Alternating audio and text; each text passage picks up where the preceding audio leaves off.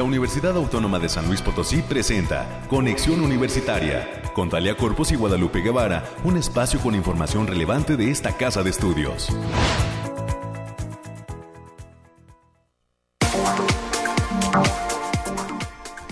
Es ya jueves 9 de febrero del año 2023. Muy buenos días, San Luis Potosí, México y el mundo. Bienvenidos a Conexión Universitaria. Soy Italia Corpus y a nombre de todo el equipo que hace posible este esfuerzo de comunicación, les agradezco y les pido que nos acompañen a lo largo de los siguientes minutos hasta las 10 de la mañana.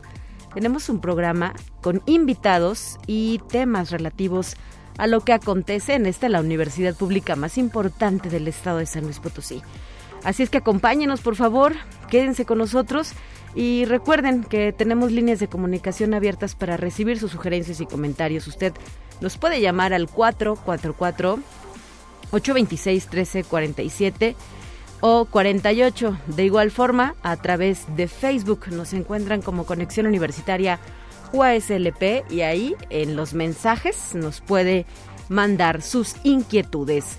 Esta mañana tenemos diversos invitados en cabina, como por ejemplo el doctor Gerardo Morales Jasso, investigador del IPICIT, que el día de hoy nos trae la invitación al décimo ciclo de conferencias sobre antropología de la ciencia y la tecnología, el cual eh, pues estará desarrollándose este ciclo dentro de la Facultad de Ciencias Sociales y Humanidades en conjunto justamente con el IPICIT. Así es que tendremos a este invitado externo de la universidad. A las 9.30 de la mañana vamos a platicar sobre el estudio de alfabetización mediática digital y ejercicio de ciudadanía por la población estudiantil de la Facultad de Ciencias de la Comunicación.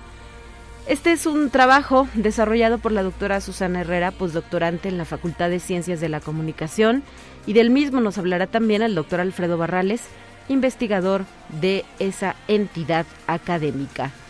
En el último bloque, hoy estaremos haciendo extensiva la invitación al foro titulado platicar, imaginar y hacer ciudad, para lo cual estarán con nosotros en cabina egresados de la Facultad del Hábitat, la arquitecta Carla Martel y el ingeniero Fernando Rodríguez Rodríguez.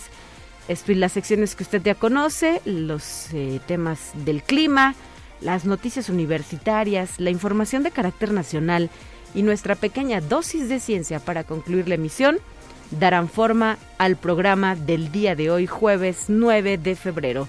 Hay que saludar con mucho cariño y con mucho agradecimiento también a eh, las señales que se enlazan en este momento para llevar el espacio de conexión universitaria. Nos referimos al 88.5 FM, al 1190M en la ciudad capital y al 91.9 FM que tiene como sede Matehuala justo una región donde el día de ayer estuvimos presentes, esto eh, como parte de la realización de la Feria de las Carreras Universitarias, que tuvo como sede la Coordinación Académica Región Altiplano. Muchísimas gracias a el personal universitario de esta entidad por el recibimiento y pues felicidades también por el desarrollo de esta Feria de las Carreras Universitarias que por cierto para quienes habitan y nos lleguen a escuchar y están en la zona huasteca.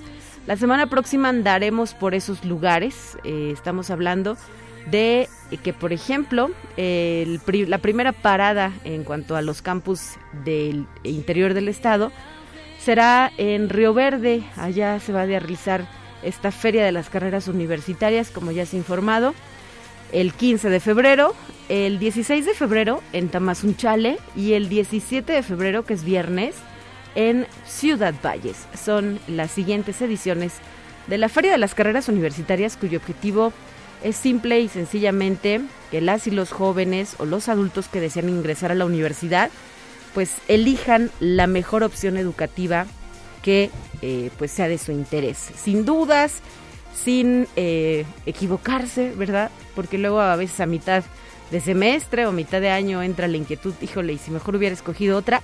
Bueno, para eso ayudan estas ferias las carreras, para conocer a profundidad los eh, contenidos académicos de las diferentes licenciaturas de nuestra universidad. 9 de la mañana ya con 6 minutos, vamos a iniciar.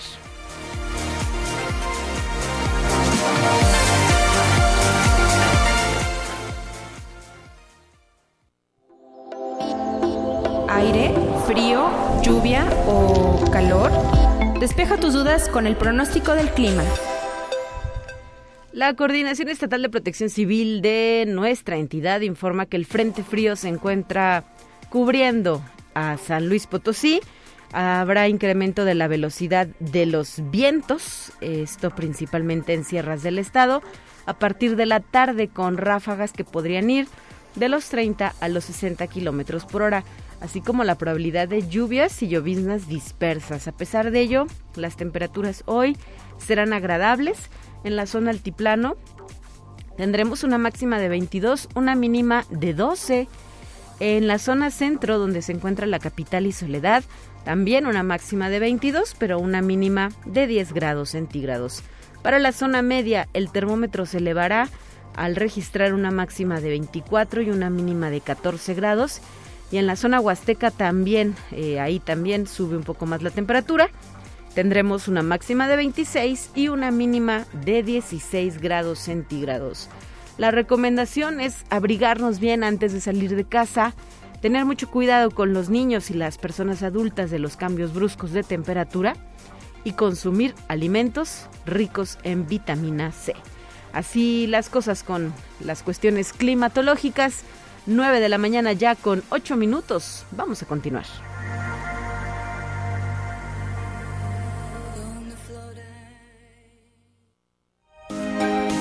Escucha un resumen de Noticias Universitarias.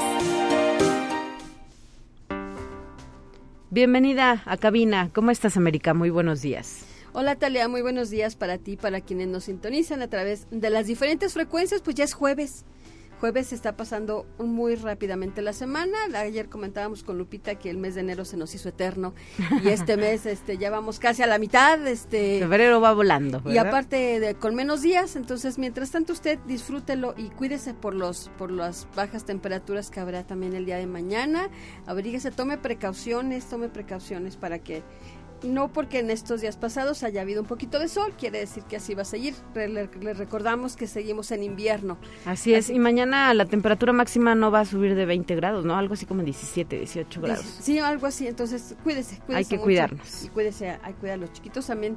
Este, saludos a nuestros amigos y compañeros allá en el campus Matehuala, que ayer anduviste por ahí. Así es, nos tocó hacer cobertura de la Feria de las Carreras Universitarias, eh, un evento para acercar a los bachilleres justamente a nuestras ofertas educativas, América. Bueno, vamos a dar la información y en este tenor, Talia, en el marco de los festejos por el centenario de la autonomía de la Universidad Autónoma de San Luis Potosí, autoridades de esta casa de estudios, encabezadas por el rector, el doctor Alejandro Cermeño Guerra, visitaron las instalaciones de la Escuela Preparatoria de Matehuala para realizar el arranque formal del semestre enero-junio 2023 ante alumnos, docentes y personal académico de la Escuela Preparatoria el rector puntualizó la importancia de reconocer y respaldar la autonomía como valor central de la vida escolar y la influencia pública que durante un siglo ha tenido la universidad dentro y fuera del Estado potosino. Y también esta casa de estudios, a través de la Secretaría Académica y la Dirección de Internacionalización, dio la bienvenida a 15 estudiantes de países de España, Colombia y Francia, así como de universidades nacionales de la Ciudad de México, el Estado de México y Tamaulipas. Esta ceremonia tuvo lugar en el patio de la autonomía del edificio central. Este, las y los estudiantes están cursando el semestre enero-junio 2023 aquí en la institución en varias, varias facultades de la universidad. Así es bienvenidos todos ellos y recordarle a nuestros estudiantes universitarios que también en este momento se encuentra abierta la convocatoria de movilidad para el siguiente semestre.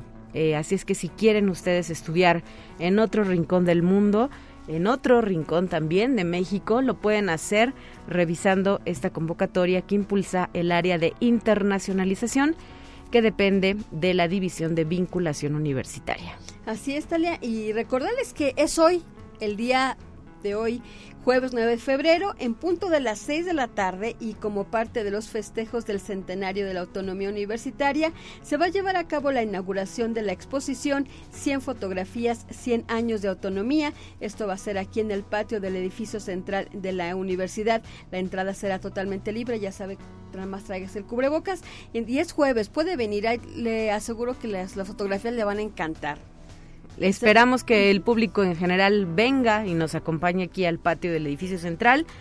Em, será un gran evento y además pues apreciar la cotidianeidad ¿no? de lo que era la universidad hace muchos años es eh, pues asomarse en esta ventana hacia el pasado y quizás hasta reencontrarnos decir mira hacer este, algunas reflexiones y comparaciones también de cómo se vivía esta vida universitaria a través de las imágenes que por cierto pues forman parte del archivo visual de nuestra casa de estudios. Así es, así que los invitamos el día de hoy a las 6 de la tarde es la inauguración para que se dé una vueltecita acá al centro.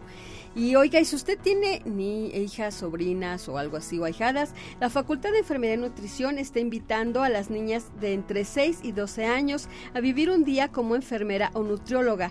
Esas actividades son en el marco del Día Internacional de la Mujer y la Niña en la Ciencia. La cita es el día de mañana, viernes 10 de febrero, en las instalaciones de la entidad en un horario de 16 a 18 horas. Pueden registrarse a través de las redes sociales o si quieren más algún informe adicional, pueden mandar un correo a lourdes.miranda.uaslp MX. Y también la Agenda Ambiental de la Universidad está invitando a la comunidad universitaria y al público en general a participar en la pinta de cebras peatonales con la finalidad de fomentar una cultura de seguridad vial en la capital. La cita es en la avenida 5 de mayo, número 2415, en la colonia General y Martínez. Este, el día esto va a ser el sábado 11 de febrero a partir de las 6 de la mañana para que se sumen a esta acción. Más informes en el Facebook Agenda Ambiental UASLP. Y también eh, como parte de las actividades que se van a llevar a cabo con motivo de la edición 47 de la Feria Nacional del Libro de la Universidad Autónoma de San Luis Potosí, en conjunto con la Facultad de Ciencias Sociales y Humanidades, están invitando a la comunidad estudiantil de todos sus campos a participar en el concurso de cuento corto, el cual tendrá como tema 100 años. Pueden consultar las bases a través de la página feriadelibro.uaslp MX. También hay que decirte, Ala, que el próximo 16 de febrero, el Centro Educativo El País de las Maravillas de la Facultad de Psicología va a impartir la conferencia Una mala compañía, riesgos del tabaco, la cual estará a cargo del licenciado Fernando Alonso González y esto tendrá lugar en el auditorio de la facultad a partir de las 11 de la mañana. La entrada será totalmente libre y para todo público. Y también por parte del Centro de Salud Universitario eh, nos da a conocer que dio inicio a una campaña de retiro de implante subdérmico. El costo del proceso para estudiantes es de 80 pesos, 100 pesos para administrativos o ASRP, mientras que para público en general el costo es de 150 pesos. Puede generar su cita y marcar el teléfono 44 48 26 23 66 y 67, las extensiones 55 64 y 55 97 o también pueden mandar un correo a centro.salud salud.uaslp.mx. Y también la Facultad de Medicina de la Universidad está invitando a las y los estudiantes y egresados de las carreras de arte contemporáneo, ciencias ambientales y salud, médico cirujano, fisioterapia, diseño, así como estudiantes de pregrado, para que participen en el primer concurso nacional de artes visuales del vigésimo segundo Congreso Internacional de Medicina 2023. Puede consultar las bases de participación a través de la página https dos puntos diagonal diagonal congresomedicina.uaslp.mx. La fecha límite de registro es el próximo 24 de febrero del 2023. Perfecto, ahí está otra invitación más para eh, nuestros estudiantes específicamente. Y también la Facultad de Estomatología está, nos informa que ya se encuentra abierta la convocatoria 2023 para la especialidad de estomatología pediátrica generación 2023-2025. La fecha límite de registro es el próximo 9 de junio del presente año. Para mayores informes con la licenciada Belén Padrón Segura, quien es encargada de admisión, pueden mandarle un correo a belén con m uaslp.mx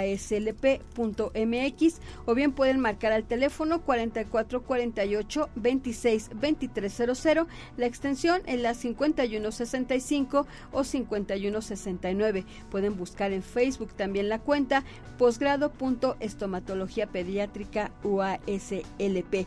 Y también hay que decir que el Centro Potosino de Ciencia y Tecnología está invitando a la comunidad científica de la universidad a postular proyectos en la convocatoria de la Feria Estatal Potosina de Ciencias e Ingenierías segunda edición, que tiene como objetivo impulsar la investigación científica, el desarrollo tecnológico y la innovación entre los jóvenes estudiantes del nivel medio superior y superior, así como fomentar las vocaciones en ciencias e ingenierías a través de su participación en proyectos científicos y tecnológicos. La fecha límite de registro es el 24 de febrero del 2023.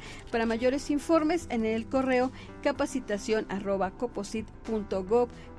mx Y ya finalmente, Talia, le reiteramos a las y los estudiantes que estén por concluir el bachillerato y si ya saben qué carrera cursar, el periodo de preinscripciones a la universidad concluye el 31 de mayo del año en curso. El trámite es completamente virtual a través de la página aspirantes.uaslp.mx. Así es, América, que no lo dejen para el final, tenemos hasta el 31 de mayo. Es un muy buen momento para comenzar a subir sus documentos, para realizar el pago de la ficha para que se les asigne el espacio, bueno, más que el espacio, el día especial em, de lo que es su examen psicométrico y que se sigan preparando rumbo a lo que es el examen de admisión que se aplicará en el próximo mes de julio. Pues gracias por habernos acompañado en cabina. Muy buen día, América. Excelente día para todos. Cuídese. 9 de la mañana ya con 18 minutos. Tenemos más invitaciones, en este caso específico desde la Facultad de Psicología el País de las Maravillas y el Departamento de Atención y Prevención de Adicciones está invitando a la conferencia titulada Una mala compañía, riesgos del tabaco, que estará a cargo del psicólogo Fernando Alonso González. Les decíamos, este 16 de febrero en punto de las 11 de la mañana en el auditorio de la entidad académica y la entrada es totalmente libre, así es que para aquellas personas que tengan interés en el tema, eh, hacemos esta invitación, extendemos esta invitación desde la Facultad de Psicología. Y de igual forma, el Archivo Histórico del Estado, licenciado Antonio Rocha, nos hace llegar la invitación a una conferencia magistral titulada 225 años de la construcción del Palacio de Gobierno.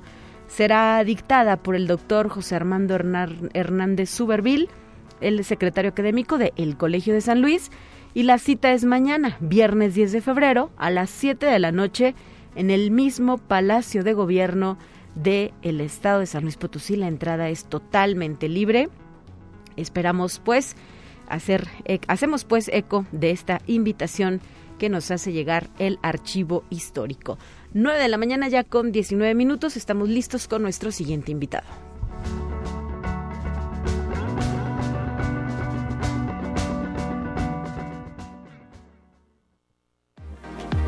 Los invitados de Conexión Universitaria al aire. Y como lo habíamos adelantado, hoy desde el IPICIT nos acompaña el doctor Gerardo Morales Jasso, ya que junto con la Facultad de Ciencias Sociales y Humanidades están impulsando el décimo ciclo de conferencias sobre antropología de la ciencia y la tecnología. Bienvenido, doctor Gerardo Morales, muy buenos días. Hola, muy buenos días. Muchas gracias. Al contrario, gracias por estar con nosotros. Si gusta hablar un poquito más fuerte, ¿verdad? Claro. A ver. Sí, sí, muchas, muchas gracias. Ándale, ahí está bien. Ya, ya se escuchó. Es que parecía un murmullo, pero no. Aquí está con nosotros desde el Instituto Potosino de Investigación Científica y Tecnológica para platicar con esta, eh, de esta actividad eh, que de manera conjunta están impulsando y que se trata de qué, en qué consiste, aunque el título lo dice, ¿verdad? Un ciclo de conferencias, pero ¿qué objetivo tiene? Bueno, de entrada primero es este celebrando el, el Día de la Antropología, es eh, bueno, más que celebrando, conmemorando. En realidad en México no hay una fecha, como si la hay, por ejemplo, no sé, para el Día del Historiador. Eh, existe otra fecha por ahí de julio, creo, eh, en Argentina, pero este es de, parte de la Asociación Estadounidense de Antropólogos. y, y, uno de los temas que creo que vale la pena que se desarrollen de parte de los antropólogos es la antropología de la ciencia y la tecnología, porque tradicionalmente se dedican más a estudiar eh, pues sociedades que tradicionalmente desde los orígenes se consideraron primitivas, ¿no? De parte de los europeos que hacían investigaciones. Sin embargo, poco a poco, pues la antropología también se ha ido saliendo de esos patrones, ¿no? Eh, de esta, se ha decolonizado y pues también se requiere pues investigarnos a nosotros mismos, no hacer antropología, como decía la Tour, de los mismos modernos. Y en ese sentido, pues una de las cosas que más nos impactan en la actualidad, pues es tanto la ciencia como la tecnología. Y es muy curioso, pues que los antropólogos no lo estudien lo suficiente. No, han volteado a este rubro, ¿verdad? Quizá porque lo tenemos tan en el día a día no lo sé. Eh, bueno, quizás hay, mucha tradición, por ejemplo, de antropología de la religión, de antropología de la comida, antropología de muchas cosas que también son cercanas. Y más bien yo lo... Yo diría que está vinculado a un problema que está ligado a nuestra misma formación, que es el dualismo. O sea, nosotros somos formados eh, en una forma, de, de manera que, que, es diferente las ciencias de las humanidades, que es diferente las ciencias naturales de las ciencias sociales. Y entonces esta diferencia hace que pues algunos, de hecho de esto hablaba C.P. Snow hace ya bastante tiempo, Charles Percy Snow, que era físico y también era literato, eso fue algo que encontró. Eh, yo creo que precisamente muchas personas que están estudiando, que estudiaron ciencias, tecnología o ingenierías, precisamente por eso están un poco separados de las humanidades y de las ciencias sociales, y al mismo tiempo los científicos sociales y los humanistas pues están medio separados y, no comprenden también al otro lado, ¿no? Esto es, el problema del dualismo, no nos comprendemos mutuamente y en ese sentido desperdiciamos pues a los mejores elementos de los dos lados porque no tenemos una forma de conversar. de conjuntarse. Ajá. Y bajo todos estos preceptos es que surge el evento. Sí, así es, o sea, el, el asunto pues es empezar a generar más investigaciones en, en, el tema de antropología de la ciencia, eh, porque pues desafortunadamente hay muy poco en México y pues en San Luis también realmente es muy muy poco lo que se hace. Muy bien, ¿cuándo arranca este ciclo de conferencias? ¿A quiénes se hace la invitación extensiva? Y sobre todo, pues en qué formato va a estar, ¿no? ¿Hay que asistir presencialmente? ¿Cómo va a ser la dinámica? Pues ya mañana inicia, eh, va a ser híbrido, pueden asistir presencialmente a la Facultad de Ciencias Sociales y Humanidades en cada uno de los eventos que va a haber. Y quienes no lo pueden hacer así tienen que mandar un correo al doctor Leonardo que es el, responsable de parte de la Universidad Autónoma de San Luis Potosí. Eh, el, el, correo es leonardoemm.uaclp.mx y él les otorgaría el link para que puedan asistir. Mañana empieza a las 12 del mediodía con el doctor Antonio Arellano Hernández, que nos va a hablar precisamente de una introducción a la antropología de la ciencia. Él es este, pues un experto en la materia. Él es de la Universidad Autónoma del Estado de México. y, y, está abierta principalmente a antropólogos, científicos sociales, pero pues pueden, pueden acceder cualquier persona interesada. Ok, muy bien. ¿Y continúa cuándo? El miércoles 22 de febrero con la doctora Tania Cristina Pérez Bustos, que ella es de Colombia, y, ella le da una, un giro más hacia la técnica, ¿no? Vamos a ver algo más relacionado con la técnica, textiles como tecnologías de denuncia, eh, ella es una antropóloga feminista y también doctora en educación, y eh, uno, otro de los temas, no nos va a hablar de eso, pero otro de los temas que maneja es el de la tecnociencia, que es un fenómeno también bastante interesante, que también vivimos muy cerca de él, pero pues tampoco lo conocemos.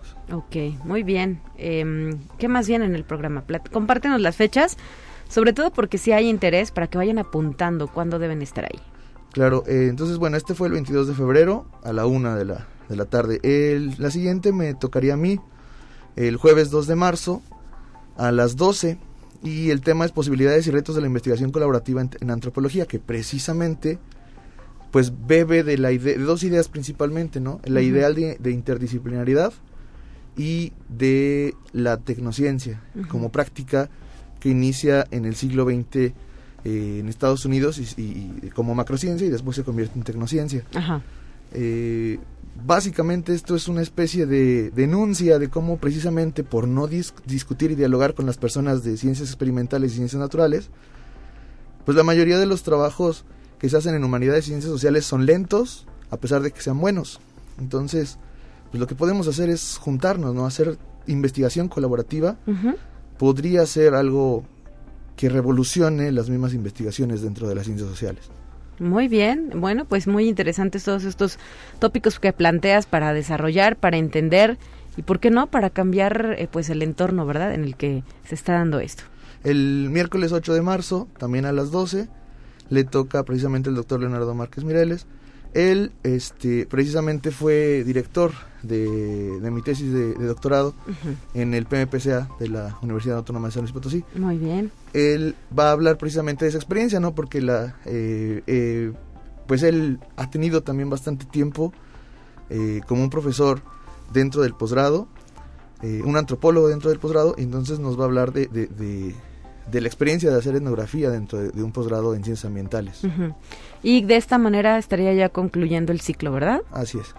Perfecto, pues reiterar la invitación específicamente a sus estudiantes egresados, ¿a quienes invitamos?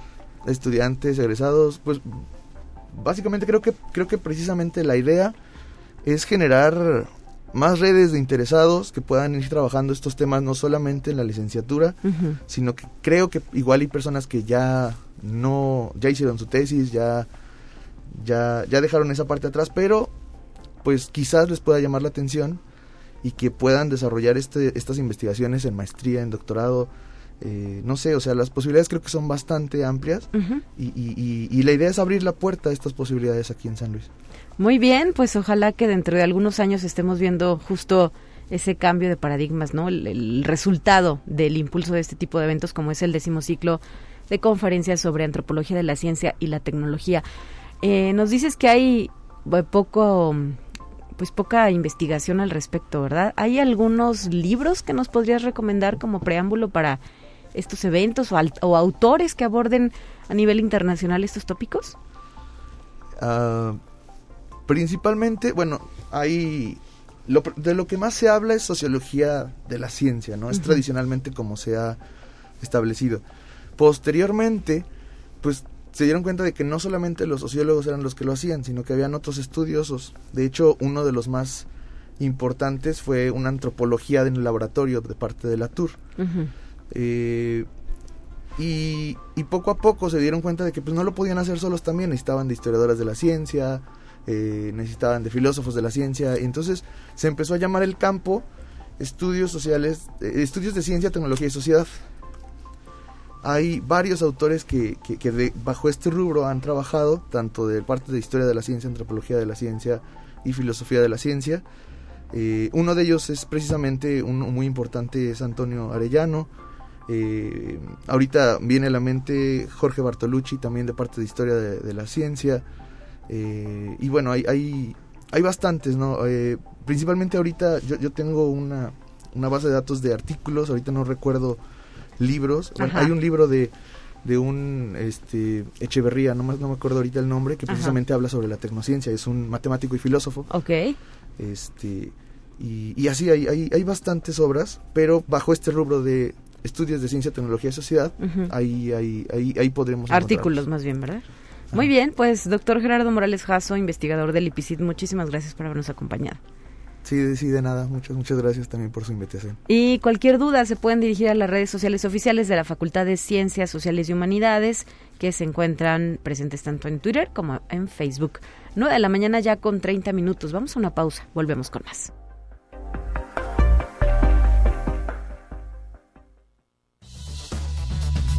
Vamos a una breve pausa. Acompáñanos.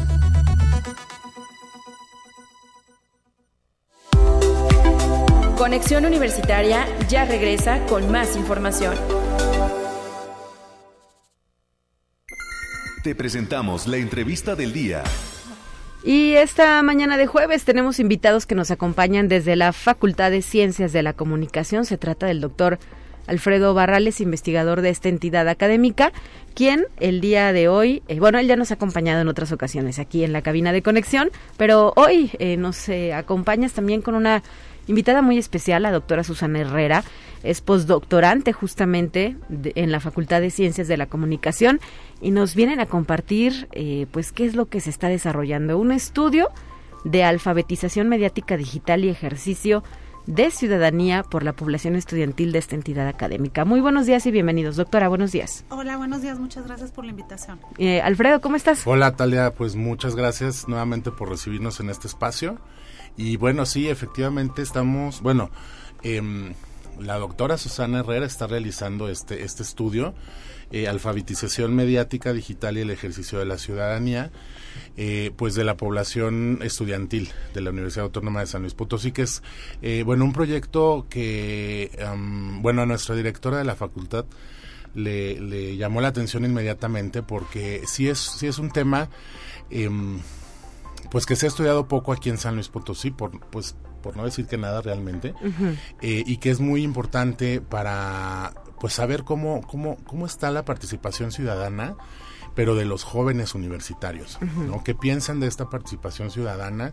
cómo la viven, cómo la ejercen, eh, de dónde tienen pues eh, elementos para eh, participar activamente, por ejemplo, en redes sociales, en temas de interés para ellos como pues desde el transporte público, el estatus de las calles, etcétera, y cómo, cómo es esa participación ciudadana, ¿no? Cómo, para empezar, ¿qué, qué piensan sobre la participación ciudadana uh -huh. y pues cómo la llevan a cabo? Que no significa que ya que tengamos nuestra credencial para votar sea la única forma de ejercerlo, ¿no? Hay muchas Correcto. otras eh, maneras de llevar a cabo esta participación ciudadana. Doctora Susana Herrera, ¿qué le motivó eh, realizar esta investigación? Platícanos. Eh, bueno, a mí me interesan mucho las juventudes universitarias y las formas en las que logran incidir o podrían incidir en este en sus facultades, en las diversas facultades y especialmente aquí en la Universidad Autónoma de San Luis Potosí me interesa este analizar las formas de incidencia de la parte de los jóvenes universitarios a través de los espacios mediáticos y digitales, uh -huh. los espacios informativos.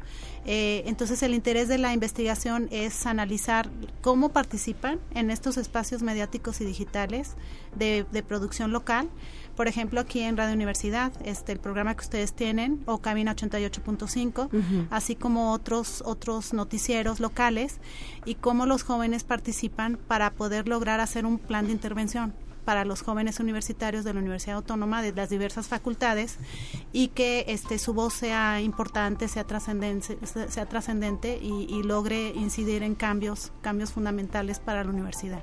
Muy bien, ¿y en qué etapa se encuentra el estudio? ¿Cuándo inició? ¿Cuándo va a terminar? ¿Y de qué herramientas se va a ayudar para llevarlo a cabo? El estudio empezó en octubre eh, de este año y este en primer lugar se hizo una recopilación bibliográfica de fuentes de sobre sobre eh, juventudes universitarias datos estadísticos etcétera eh, también estamos haciendo una una encuesta para jóvenes universitarios que vamos a pedirles que pudieran ustedes este eh, ponerla en sus redes y divulgarla. Uh -huh. Y este también este hicimos un focus group, un grupo de, de, de, discusión. Ya acabamos de hacer uno en la Facultad de Ciencias de la Comunicación y vamos a hacer otro grupo de discusión con jóvenes, jóvenes universitarios de otras de otras carreras okay. para conocer cómo participan y cómo hacen valer su, su voz eh, a través de los de los espacios informativos, cómo se, cómo participan a través de estos espacios informativos y qué podríamos modificar para que la voz de las de los de las juventudes universitarias sea sea escuchada, ¿no? Y, y, y sea representada y sea tomada en cuenta. Claro, hoy relacionamos esta voz de la juventud con las redes sociales, ¿no? Sabemos uh -huh. que ahí es justo donde se expresan, donde hacen tendencias, donde vuelven virales situaciones. Eh, uh -huh. ¿Qué se aprecia desde la academia respecto a este comportamiento? Eh, me parece que está, este, eh, se, se, se, le, se le ha hecho un, se, o se le ha visto como como muy desvalorizada la voz de las de las audiencias juveniles en las redes digitales y se les ve como como de, desde aspectos como la drogadicción, este, como la violencia, eh, el crimen, ¿no? Pero no se les se les toma en cuenta como una voz importante y de peso para, para el futuro de México y también para las para las diversas universidades, ¿no? Uh -huh. Entonces lo importante es tomar en cuenta de la relevancia de la voz de las de las de los jóvenes universitarios en las redes digitales, cómo participan y cómo podrían lograr incidir de otra manera, diferente que como lo están haciendo actualmente, ¿no? Porque actualmente su, su participación es superficial, uh -huh. me parece, en las redes digitales eh, y, y, y, se puede hacer mucho más si se toma en cuenta su voz, ¿no? Muy bien. ¿Hay algún rango de edad en cuanto a este ejercicio? Es decir, solo algún, no sé, de los 16 a los 20 años van a ser la población que se analice? Bueno, la población que, que, estoy buscando analizar es de diferentes carreras universitarias de nivel licenciatura, ¿sí? Eh, en diferentes modalidades, desde eh, CONACID pone este, rangos generales, digamos, de, de, análisis de análisis e investigación y bajo esos mismos grupos de análisis es como la, lo voy a lo voy a trabajar ¿no? Muy bien. Eh, nos decías eh, que ya empezaron en octubre y, perdón, ¿cuándo concluye?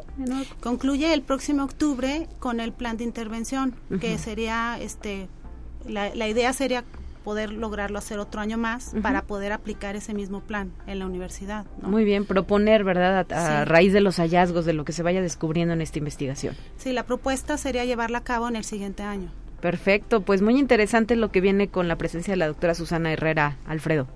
Sí, Talia, y, bueno, como te decía, también es, eh, es muy necesario este tipo de estudios, porque efectivamente lo, la, la juventud universitaria, pues es, es la voz no solo de, no solo de mañana, sino la voz de hoy. Entonces es, es importante saber qué piensa la juventud en, en ciertos puntos específicos eh, que son eh, pues de interés para ellos como, como, pues como jóvenes, eh, como te decía, asuntos de orden público, asuntos de orden político, eh, todo este tema de, por ejemplo, de feminicidios, de violencia, de género, etcétera. Todas esas opiniones, pues efectivamente han sido como estigmatizadas, ¿no? En esta mentada generación de cristal que a fuerza queremos llamarle y pues que no, o sea, no es una generación de cristal, es una generación que tiene otras ideas acerca de los asuntos públicos. Entonces es importante saber cómo se construyen esas ideas al respecto de estos asuntos de, de, interés público, ¿no? Y es, un poco lo que lo que lo que busca este estudio, ¿no? Un poco de los resultados que, que creemos que vamos a, a, lograr. Así es. Muy bien. Y doctora Susana Herrera, ¿qué nos puedes compartir sobre tu formación? ¿Desde dónde nos acompañas aquí en San Luis Potosí? Eh, ¿Qué has hecho a lo largo de esta eh, trayectoria como investigadora social? Bueno, yo soy este comunicóloga de formación también en la orgullosamente de la Universidad Autónoma de San Luis Potosí. Eh, ah, muy bien. Este, después tengo una maestría en historia por el Colegio de San Luis y un doctorado en ciencias sociales también por el Colegio de San Luis. Pero mi línea de investigación ha sido de este la parte de los espacios mediáticos y los estereotipos de género que se, se manejan en, los espacios mediáticos y llevé a cabo una estancia de investigación en la Universidad Autónoma de Aguascalientes, donde trabajé la parte de las audiencias y las audiencias femeninas y las diferencias entre las audiencias femeninas y las masculinas en cuanto a la participación, a sus formas de participación. Interesante, ¿verdad? Porque además son temas que de unos años para acá, pues hemos volteado a ver, hemos eh, eh, eh hemos comenzado a ser más racionales respecto a la relevancia de estudiar, de encontrar el porqué de las cosas, ¿no? Tan solo ahora que hablabas eh, de los estereotipos está eh, el caso de esta actriz Michelle Rodríguez, ¿no? Que fue portada de una revista y pues qué revuelo levantó. Son cosas eh, que pasan en el día a día y que están ahí.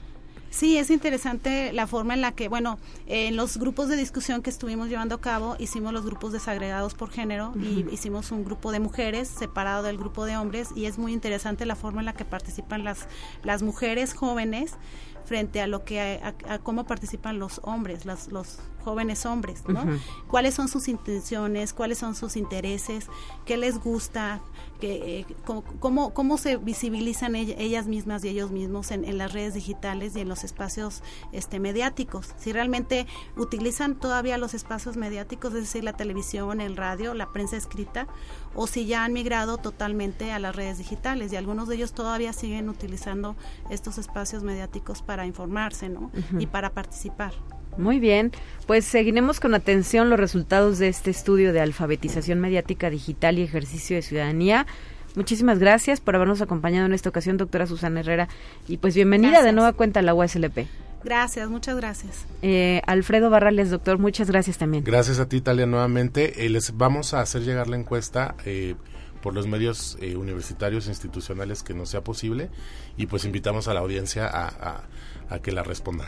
Claro que sí, a nuestro eh, grupo de población, ¿verdad? El que estaría enfocado. Sí, está enfocado a jóvenes estudiantes de las diferentes licenciaturas. Está igual desagregado hombres y mujeres para que pudieran contestarla de la mejor medida. Claro que sí, muy bien, pues seguimos en comunicación con ustedes, ¿no? De la mañana ya con 42 minutos Nos vamos a ir a nuestra siguiente sección. Los temas nacionales están listos para escucharlos ahora.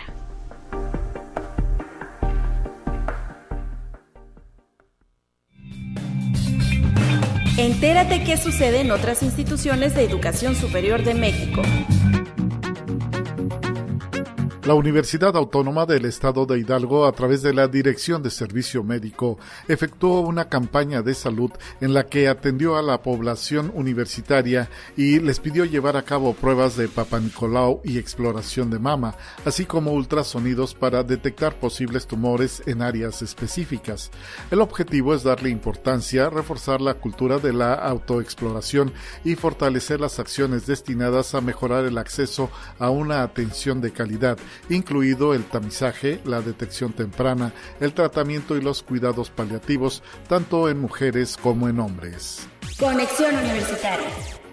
El director general del Instituto Politécnico Nacional, Arturo Reyes Sandoval, designó a Sergio Arturo Murillo Jiménez como nuevo director del Centro de Estudios Científicos y Tecnológicos CECIT número 6, Miguel Otón de Mendizábal, para el periodo 2023-2026.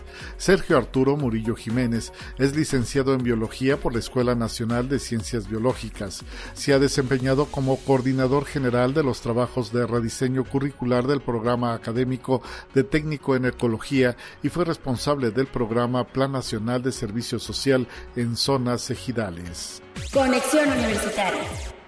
La Universidad Autónoma de Chiapas y el Tribunal Electoral del Poder Judicial de la Federación suscribieron un convenio de colaboración para instaurar la cátedra Tribunal Electoral como parte de la formación de los estudiantes de la Facultad de Derecho. Dicho documento fue firmado por el rector Carlos Faustino Natarén Nandayapa y el magistrado de la Sala Superior del Tribunal Electoral del Poder Judicial de la Federación, Felipe de la Mata Pizaña, en las instalaciones del emblemático auditorio Manuel José de Rojas en la citada unidad académica. Conexión Universitaria. En la conferencia magistral El discurso del poder, el poder del discurso, que disertó en el Instituto Campechano en el contexto de los festejos del 163 aniversario de esa institución, el rector de la Universidad Autónoma de Campeche, doctor José Alberto Abud Flores, disertó la conferencia magistral El discurso del poder, el poder del discurso, donde planteó la necesidad de sustituir la cultura decorativa y en su lugar cultivar una nueva fisis es decir, la cultura como homogeneidad entre la vida, pensamiento, apariencia y voluntad.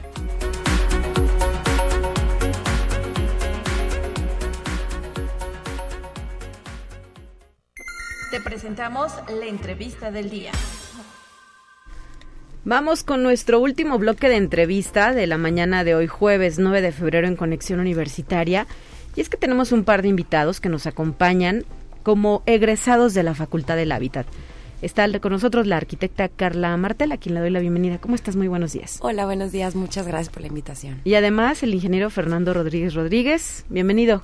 Hola, eh, mucho gusto. Fernando Rodríguez Román. Rodríguez Román, muchas gracias. Aquí me habían puesto mal el nombre, lo corregimos enseguida.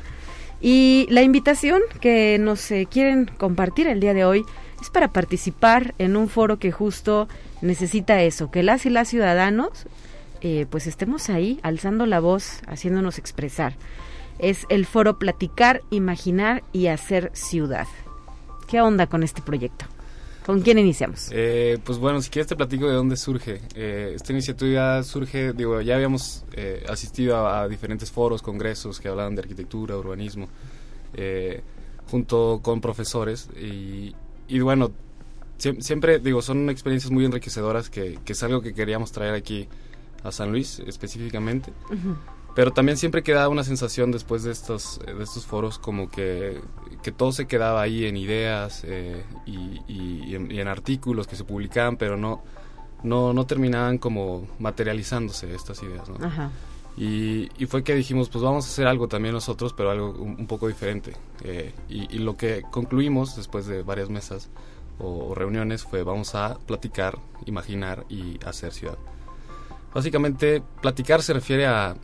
son los objetivos. Eh, platicar se refiere a, comunicar, a hacer conciencia, entender la situación actual, así como de la ciudad, así como otras realidades, otras ciudades, otras buenas prácticas, y con estas ideas empezar a, a imaginar, eh, intentar eh, proponer, vincular eh, ideas y personas y que no todo solo se quede solo en una buena plática y en buenas ideas que se van a publicar, sino realmente hacer, que es el tercer objetivo, eh, hacer ciudad, eh, implementar, eh, documentar también, escalar, eh, ejecutar, ¿no? Muy bien. ¿Cuándo se lleva a cabo este foro? Es el 3 y 4 de marzo. Este, ya estamos a tres semanitas, entonces están todos súper invitados. Este, te platico si quieres un poquito sobre las actividades que se van a llevar a cabo. Claro, sí. Eh, pues al final lo, que- la intención de este foro es fomentar la participación ciudadana. Eh, por lo tanto, estas actividades están enfocadas a eso, a que el ciudadano participe y pueda expresar lo que piensa y, y proponer, ¿no? Entonces, este, vamos a tener eh, ponencias magistrales con expertos en el tema sobre la ciudad. Vamos a tener mesas de discusión, que son ponencias locales. Está abierta, de hecho, una convocatoria. Están todos invitados a participar y ver de qué va. Eh, son, le- te comento, co- eh, ponencias locales y hay seis mesas de trabajo que también van a estar dirigidas por expertos sobre seis temas diferentes de la ciudad, como vivienda, movilidad, espacio público, centro histórico. Este, por ahí también está la convocatoria, los invitamos también a, verla en nuestras redes.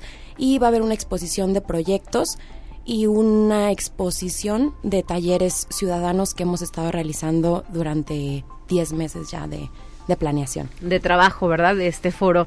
Eh, ¿A quiénes se hace extensiva la invitación? No solamente a los académicos o los estudiantes universitarios. ¿Qué voces necesitamos escuchar?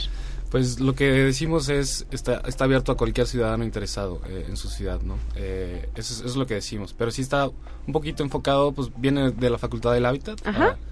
a, a arquitectos, eh, constructores, ingenieros, eh, desarrolladores, eh, al ayuntamiento, eh, y, y- y en realidad a cualquier persona que, que le preocupe lo que decimos al inicio, ¿no? O lo que le dije al inicio. Eh, a cual- cualquier persona que le preocupe el, el rumbo de la ciudad y cómo le gustaría vivir, cómo, cómo debería ser el espacio eh, que habita, eh, pues a, a esas personas está dirigido. Les haría una pregunta bien sencilla, pero hasta puede sonar tonta, ¿verdad? no importa que viva en Soledad, eh, que viva en Santa María del No, Río. no, no. Al contrario, al contrario, la verdad es que todos estamos invitados porque al final todos hacemos ciudad, ¿no? O sea, la verdad es que esto tendría que ser en equipo, este tenemos que tener este sentido de corresponsabilidad este ciudadana, entonces pues claro, están todos invitados de es ahorita vamos a hablar mucho del, de San Luis Potosí ciudad, pero pues todos los que quieran venir son bienvenidos, van a ver muchas buenas prácticas que no es inventar el hilo negro, ¿no? O sea, es también ya hay muchas cosas eh, que, puede- que pueden ser inspiración. Muy bien. Eh, ¿Hay alguna cuota de recuperación para participar en el evento? ¿Es gratuito? ¿Qué nos pueden decir? Eh, hasta ahora eh, creemos que, que va a ser eh, entrada, pero lo- el único re- libre, pero el, el único requisito es que, que para poder entrar se registren. Es lo único que nos están pidiendo. Hay una, perdón, hay una primera etapa este de aquí al 21 de, de febrero. Los invitamos a registrarse, van a, van a aparecer los datos en nuestras redes, pih.ciudad, y ahí van a poder registrarse y van a ser, o sea, con ese registro de aquí al 21 van a poder recibir un kit de bienvenida, entonces pues están invitados a registrarse en esta primera etapa. Muy bien. Para que se apuren, para que les toque. Este kit. Perfecto, su kit de bienvenida para el evento que se va a desarrollar los días viernes 3 y sábado 4 de marzo. ¿Dónde es la cita y en qué horarios, eh, tentativamente? Digo, son es, el, el evento dura dos días enteros. eh, inicia el viernes a las 9 de la mañana el registro y, y la primera, bueno, hacemos una eh, bienvenida eh, como a las 10, ahí inicia. Y hay una primera ponencia a las 10 y media y de ahí se acaba hasta las 7 y media. Ahí ese día es más dedicado, el primer día está dedicado más a ponencias, a, a personas hablando de la ciudad en general. Ahí son las ponencias locales y las ponencias magistrales. Ok. Y también hay un pitch de proyecto, hay un proyecto interesante de, de visor urbano eh, que viene eh, de Guadalajara a, a platicar que, que pudiera implementarse aquí en San Luis. Y el segundo día Ujú. inicia también nueve y media, eh, también ahí inicia con un pitch de proyectos y luego son las mesas de trabajo. La, la- estas- esta dinámica nos parece muy muy interesante es la que decía que va a haber varias, varios especialistas hablando de un tema en específico para llegar a propuestas o soluciones específicas. Ahí se van a sentar varios funcionarios, especialistas, la misma ciudadanía que vive los problemas en materia, como dijo, de, medio ambiente, por ejemplo, y, llegar a conclusiones y propuestas. Ese es, ese es el segundo día y, y, básicamente ahí hay una presentación de un libro y, y finalmente habrá un cierre donde tentativamente el, presidente venga, venga a cerrar el, evento. ¿Presidente que municipal? Sí. Municipal. Ok, muy bien. Muy bien, chicos, pues enhorabuena por este proyecto. Esperemos que haya una respuesta positiva, que la gente se interese en construir la ciudad, porque pues para quejarnos muchos todos los días, ¿verdad? Que si el tráfico, que si los baches, el alumbrado, los servicios municipales, el agua potable, que es otro tema, en fin, tantas cuestiones que hay alrededor de, de hacer y de vivir en ciudad y pues eh, por ello surgen proyectos como el que ustedes están impulsando desde la Facultad del Hábitat para eh, que el, rumbo de que venga sea un poco más planeado, ¿no? Eh, muchísimas gracias por habernos traído la invitación a cabina de conexión universitaria. Estaremos haciendo eco de esta invitación de nueva cuenta a la audiencia y pues que participen, ya lo decíamos, no hay costo alguno, pero sí hay que registrarse para poder estar ahí. Exacto. Muchísimas gracias. Y mayores informaciones en, qué red social están presentes o en las de la Facultad del Hábitat, ¿dónde los encontramos? Estamos también en la página de la Facultad del Hábitat, pero nos pueden encontrar en Instagram o en Facebook como pih.ciudad. PIH. PIH que es platicar, imaginar y hacer ciudad. Ajá. O sea, pih.ciudad. Perfecto. Gracias por haber estado en cabina. Muy buen día para ustedes. A ti, buen día, gracias. Gracias, Carla eh, Martel y Fernando Rodríguez. 9 de la mañana ya con 54 minutos. Nos despedimos con la última sección de hoy. Los temas de ciencia ya estén preparados para escuchar enseguida. Mañana, cerrando semana, estará de regreso en estos micrófonos mi compañera Guadalupe Guevara. Yo soy Talia Corpus y les deseo a todos, a todas, un excelente jueves.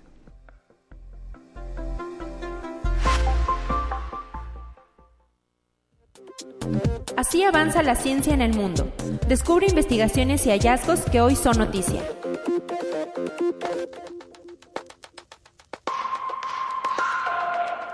Más que guerras o luchas internas, tres años de fuerte sequía es lo que puso fin al imperio hitita, que tuviera lugar alrededor del año 1650 a.C. en la semiárida Anatolia Central, una región que incluye gran parte de la actual Turquía. Registros de anillos de árboles e isótopos apuntan a la falta de agua y a la grave sequía como la causa más probable del colapso de esta civilización.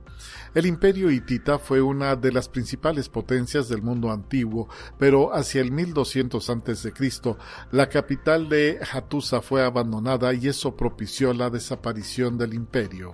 Conexión Universitaria un equipo de investigadores dirigido por astrónomos del Noir Lab de NSF descubrió nuevas pruebas sorprendentes de una migración masiva de estrellas hacia la galaxia de Andrómeda.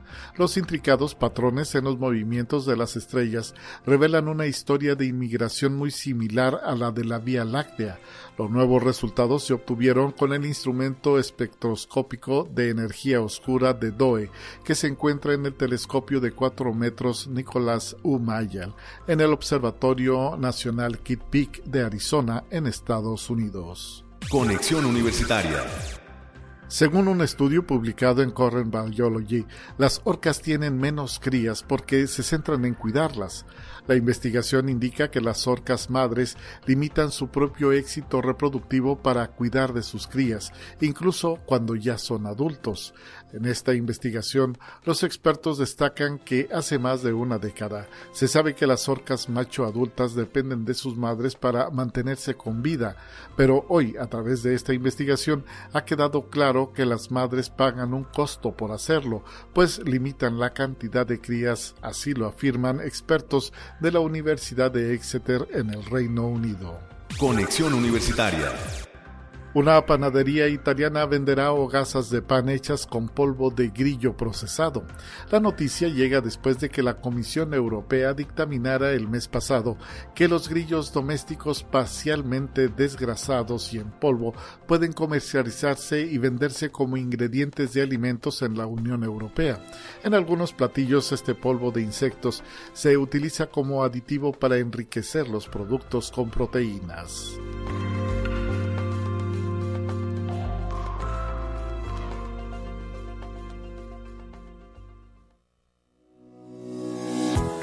La Universidad Autónoma de San Luis Potosí presentó Conexión Universitaria con Talia Corpus y Guadalupe Guevara. Sintoniza de lunes a viernes de 9 a 10 horas en Radio Universidad 88.5 FM y 1190 AM en San Luis Potosí. En el 91.9 FM con cobertura en el Altiplano Potosino. O en el resto del mundo por el portal www.uaslp.mx y la app UASLP de descarga gratuita.